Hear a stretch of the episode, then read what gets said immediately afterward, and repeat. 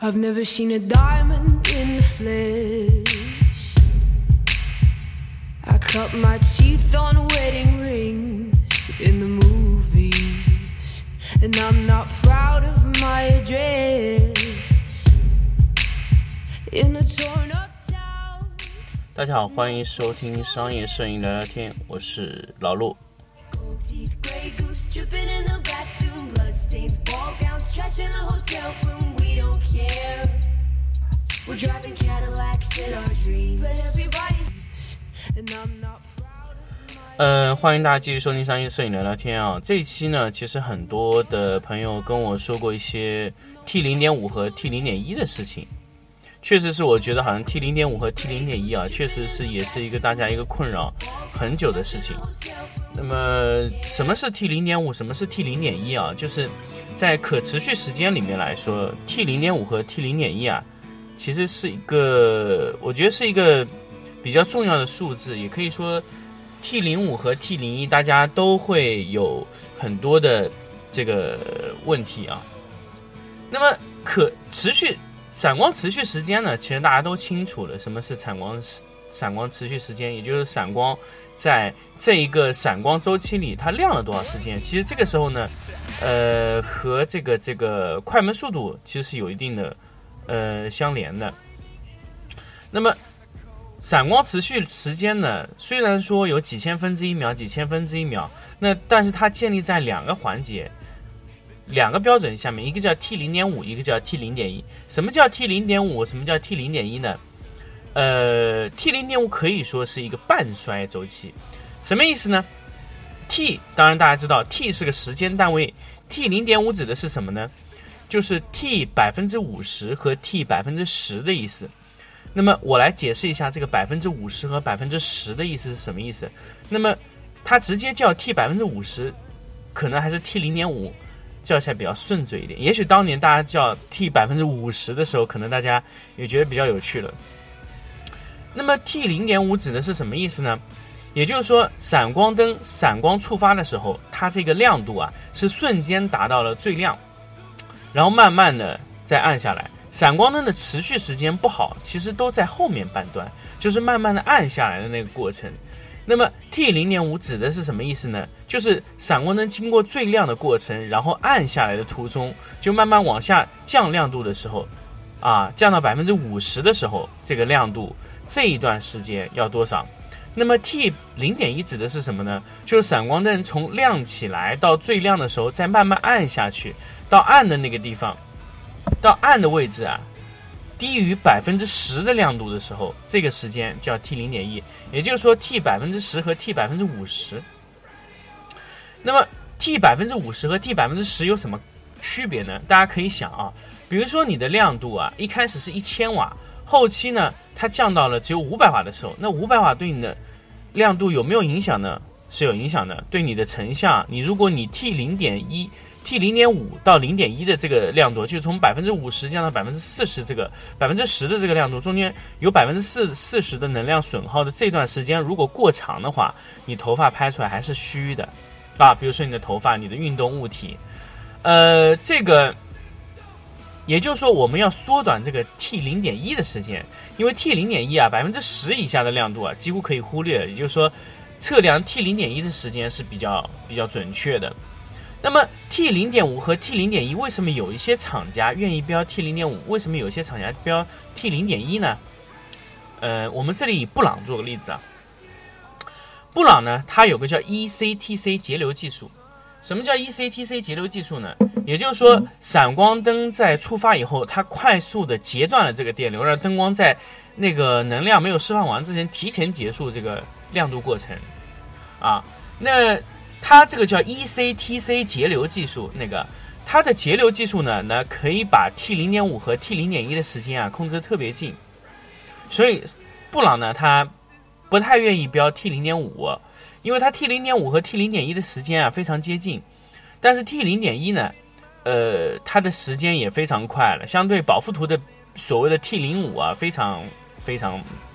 还是比较快的，就是没有保富图那么快，那么。保富图呢，它一直是标的 T 零点五，为什么它愿意包标 T 零点五呢？因为它 T 零点五和 T 零点一的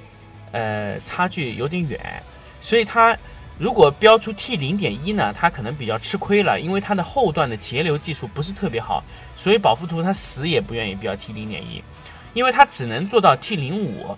啊。T 零点五的这个控制节流，它到 T 零点一的控制节流技术相对差一些，所以它的后期啊百分之五十落到百分之十的这个状态的上面的节流相对就差了。那么国内的厂家呢也在攻克这个 T 零点一的这个环节，所以如果国内的厂家它直接进攻的是 T 零点一的标准，那么呃它后期的整个技术的储备啊，它的方向啊就会往 T 零一的方向发展。那么，呃，T 零点一和 T 零点五啊，呃，这个明显的区别就在这里摆着了，是吧？那么，如果 T 零点一啊非常非常短的情况下，闪光灯的声音应该是像嗯非常清脆的，破破破这样的声音。但是那个如果 T 零点一啊比较比较慢，那它声音就就是非常非常长，就啪一声，啪一声。大家可以自己去听听自己的灯啊，是到底是啪还是破。所以基本就听得出来，就是你这个灯啊，呃，速度够不够快？速度快的灯啊，基本上五百瓦的时候放电的声音就像一千瓦的声音，因为它声音非常的清脆，而且非常亮。因为它一旦节流节得准以后啊，闪光灯放电的时候，它的 T 零一控的非常短的时候呢，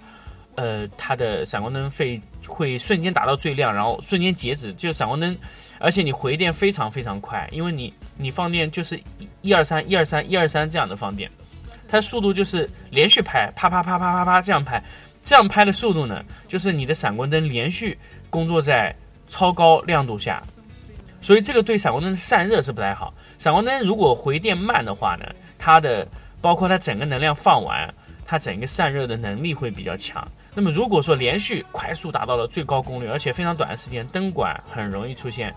呃，之前在这个节目上说过的穿白的情况。连续连续放电，电极和里面的电极处都会出现发白的情况。这个时间长了以后呢，它表面会附上一层类似于一种像绝缘膜一样的东西，会造成你的灯管啊放电很难放，放不出来，然后功率有损伤，到最后就直接灯管放不出放不出来了，就是这个情况。这个会一直一直造成这种这种问题啊。那么。这个 T 零点一和 T 零点五呢，我后来发现这个很多很多朋友就是不了解。那么简单的来说，如果你的 T 零点一啊和 T 零点五啊，你无法这个呃掌握好这个，你的灯如果不够快，你的 T 零点一和 T 零点五怎么办呢？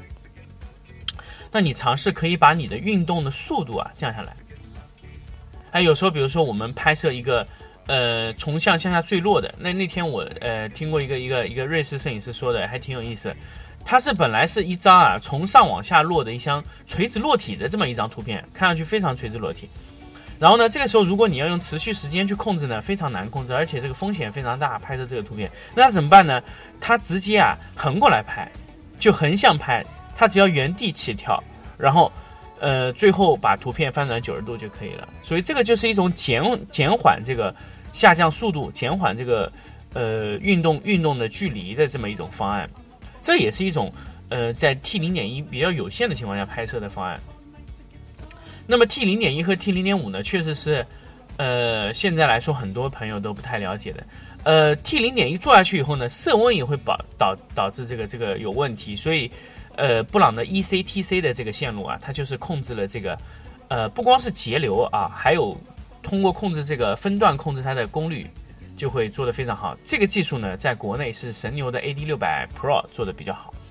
那么这个技术非常接近于布朗了，所以这个这个产品呢，其实是非常非常值得推荐的。虽然它价位相对高一些，但是它的技术已经非常接近 ECTC 技术了。呃，它的 EC。神牛的这个技术啊，它和这个布朗的 ECTC 技术可能有一些呃重合，但是不知道会不会涉及到侵权的问题。但是，呃，如果是真是真真正正是属于牵涉到侵权问题的话，那我觉得这个灯更加值得购买，因为这个灯确实是可能你也买不了多少。但是，呃，神牛的 ECT 呃，也神牛的这个色温控制的这个 AD 六百 Pro 色温控制的这个稳定性的这个线路啊。和它的节流技术已经非常非常接近于国际顶尖品牌了。那么也就是说，国呃神牛可能接下来要攻破的可能就是大功率的这块的技术难点。那么后期呢，我们就呃针对这个神牛的后期的这个色温的，类似于这种布朗的 ECTC 的色温恒定和色温调整和节流技术的上面的这个东西，我们再会持续去关注这个东西。呃，那么这一期的 T 零点一和 T 零点五的呃这个速度啊，这个概念啊，跟大家就分享到这里，我们下一期再见。